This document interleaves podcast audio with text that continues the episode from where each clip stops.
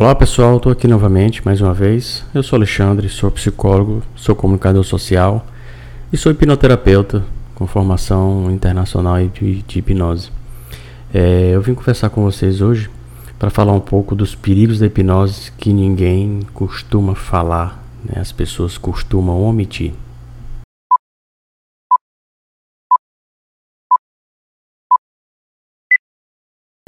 Pois é, pessoal, hoje eu vim trazer esse tema é, a gente tem falado um pouco sobre hipnose e as pessoas costumam, cada vez que a gente fala, ficarem um pouco surpresas com algumas informações. Ou seja, isso nos leva a crer que as pessoas não têm muitas informações a respeito da hipnose. Né? Ainda existe uma série de informações que está é, tá no, no imaginário das pessoas, ou ainda muito pior, as pessoas não têm a menor noção.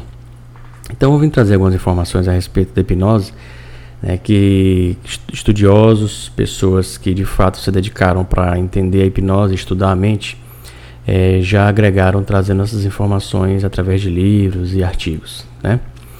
Frequentemente a gente vê por aí pessoas utilizando a hipnose, né, como hipnose de palco, que chamam hipnose de rua. E essas pessoas, elas, além de é, estarem não estarem comprometidas com o comportamento ético né, na utilização da hipnose, elas podem estar cometendo um, um, erro muito grave que as pessoas não têm como associar que foi por conta dessa brincadeira, né, utilizando a hipnose. E eu vou explicar para vocês aqui agora. A hipnose ela tem, é, ela é uma, uma ferramenta simples, né? Porém, ela, nós podemos fazer uma, uma analogia da hipnose como uma faca. Né? Uma faca ela pode tanto matar uma pessoa como pode cortar uma maçã e matar uma fome. Então, é, a forma como você vai utilizar essa ferramenta é que vai fazer toda a diferença. A hipnose não é diferente, né? É como muitas outras ferramentas, a forma como você vai utilizá-la é que vai fazer toda a diferença. A gente viu que no decorrer dos anos, por exemplo, a, a internet trouxe uma série de benefícios, né? Mas também trouxe, terminou trazendo uma série de problemas também, né? Então a evolução social ela vai acontecendo e alguns benefícios vão surgindo e outros problemas junto, surgindo em paralelo. Então voltando à questão da hipnose, a hipnose, ela é, é, uma prática, é uma, é uma, é uma, uma técnica podemos considerar simples, né? Porém, para ela ser utilizada ela precisa ter muita cautela. E aí eu vou explicar algo que quem faz hipnose de palco, hipnose de rua, não tem o menor conhecimento.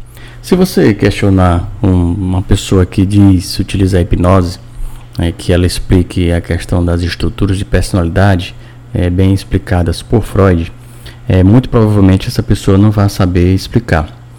É, o que se sabe, né, nos cursos que eu ministro, por exemplo, para psicólogos, né, que eu dou o curso de formação de hipnoterapia para psicólogos, é que já sabemos que algumas estruturas elas são contraindicadas né, para a realização da hipnose.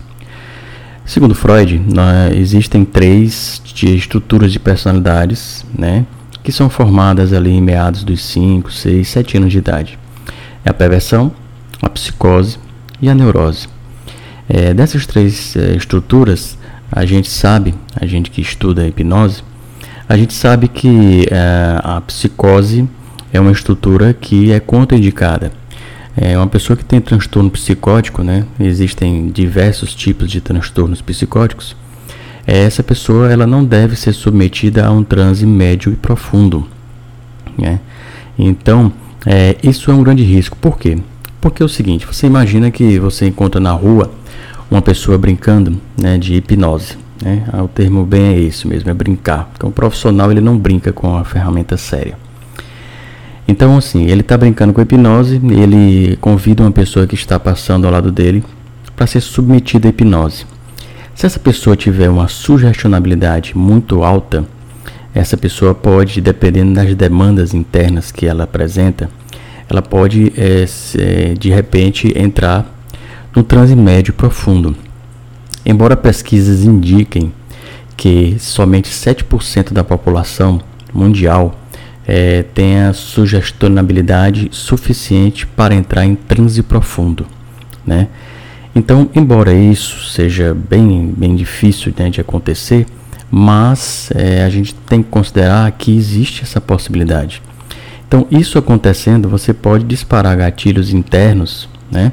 Nessa pessoa com transtorno, ela vai para casa e chega em casa, ela pode ter um surto, né? ela pode ter uma crise, um surto se ela não se ela tiver é, em tratamento psiquiátrico com medicação e ela não tiver medicada, é, esse surto ele pode ser bem mais amplificado e causar muito mais danos né, na pessoa.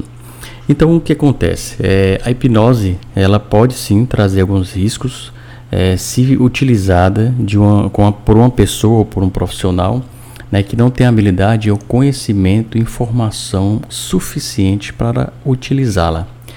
Dessa forma, a hipnose se torna perigosa, porque é uma ferramenta, embora simples, ela, como eu expliquei a analogia da faca, ela pode se tornar uma, é, uma ferramenta perigosa nas mãos de pessoas que não têm habilidade ou não têm informação suficiente para tal.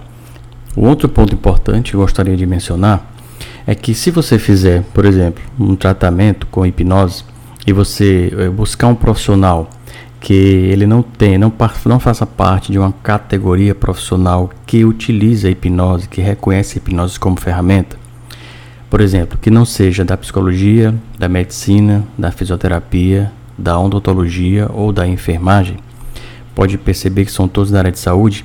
Então, se você buscar um profissional que não faz parte de nenhuma dessas categorias, se ele cometer algum erro, né, que você é, queira depois buscar seus direitos e que de repente queira que algo seja feito por alguma autoridade, você vai, vai ter somente a opção de ir no, no distrito policial, né? só na delegacia e registrar queixa. Por quê?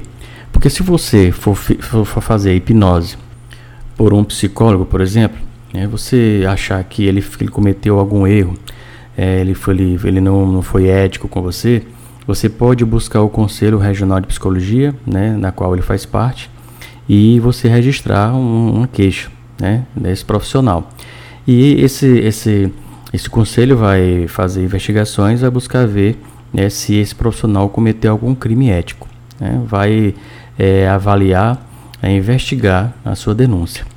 Então é, é sempre muito importante que você é, for buscar algum profissional ou alguma pessoa que utilize hipnose, procure ver primeiro se a pessoa é, faz parte de uma categoria profissional em que ele possa é, de fato utilizar a hipnose, né, tendo o seu conselho, é, reconhecimento do conselho.